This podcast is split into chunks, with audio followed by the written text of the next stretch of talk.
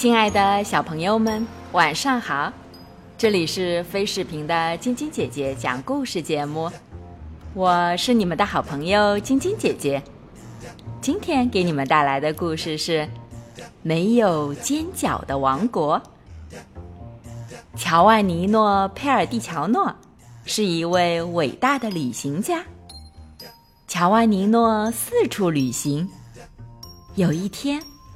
他来到一个国家，这里的房子没有棱角，都是圆形的。沿着一堵玫瑰篱笆，乔万尼诺慢慢走着。他想摘下一朵玫瑰，插在衣服的扣眼儿上。摘玫瑰时，他小心极了，生怕被刺儿扎到。可他发现。那些刺儿一点儿也不扎手，原来它们并不尖锐，摸起来像是软软的橡胶，握在手里痒痒的。快来看呀！乔万尼诺高声喊道。在玫瑰篱笆后面，市镇守卫笑嘻嘻地探出头：“这里的玫瑰不能摘。”你不知道吗？哦，对不起，我不是故意的。好吧，付一半罚款就行了。守卫笑着说：“他长得很像带匹诺曹去波拉奇镇的黄油小人儿呢。”乔万尼诺看到守卫写罚单的铅笔没有笔尖，他忍不住问：“呃，不好意思。”我能看一下您的佩刀吗？没问题，守卫回答。果然，这把刀没有刀尖。这个王国叫什么名字？乔万尼诺问道。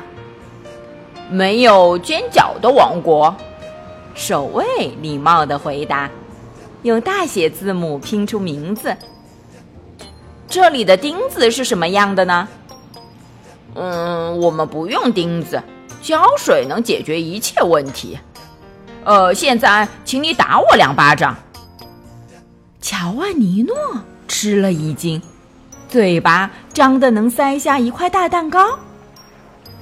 天哪，我可不想因为侮辱公职人员而坐牢呀！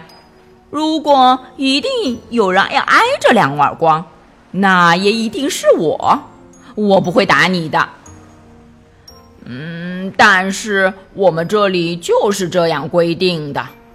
守卫礼貌的回答：“千张罚单是打四个耳光，半张罚单就是两个耳光。”打守卫？是的，打守卫。可是这不公平啊！真是太糟了。是的。嗯，这的确不公平，也很糟糕。守卫说：“人们也很讨厌这样的规定。为了不让无辜的人挨耳光，大家做事情都格外小心，绝不触犯法律。看，如果这次你打了我，下次就不会再犯错了。可是我一点儿也不想打人啊，要不……”我轻轻拍你两下就好了。嗯，那好吧。守卫回答：“我送你出国界吧。”于是乔万尼诺就这样离开了没有尖角的王国。直到几天后，乔万尼诺还梦想着回到那里，在那栋没有尖角、漂漂亮亮的小房子里，快乐的生活。好了，小朋友们，没有尖角的王国这个故事就给你们讲到这儿了。喜欢晶晶姐姐讲故事节目的朋友们，可以关注微信公众号“飞视频”，收看我们每天为小朋友们精心准备的视频节目。